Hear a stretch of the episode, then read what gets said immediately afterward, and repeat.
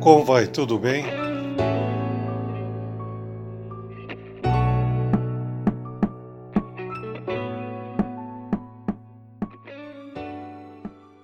One day, when the glory comes, I have a it will be dream ours.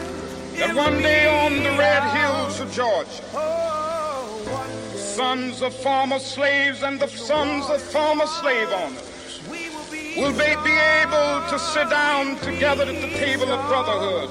I have a dream.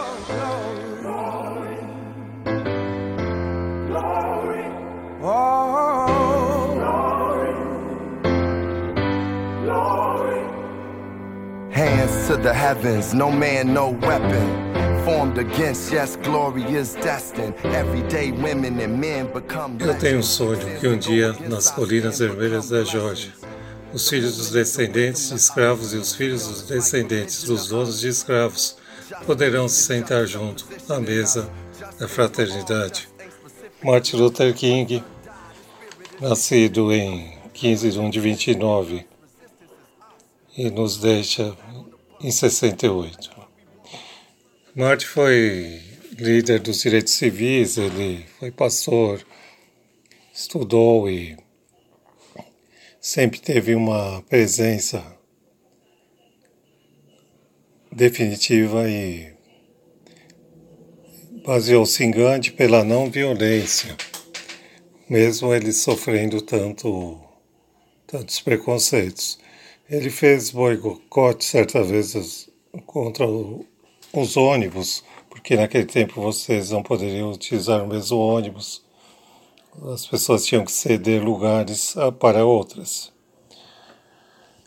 Ele sempre se posicionou de uma forma clara e precisa que todas as pessoas deveriam ser respeitadas, né, indiferente de cor, religião.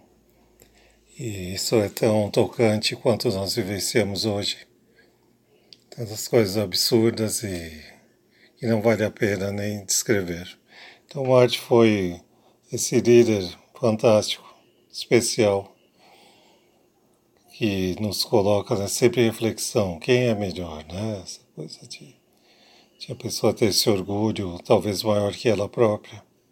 Mas em 68 ele sofre um atentado e estava defendendo os trabalhadores que ganhavam menos fazendo o mesmo trabalho.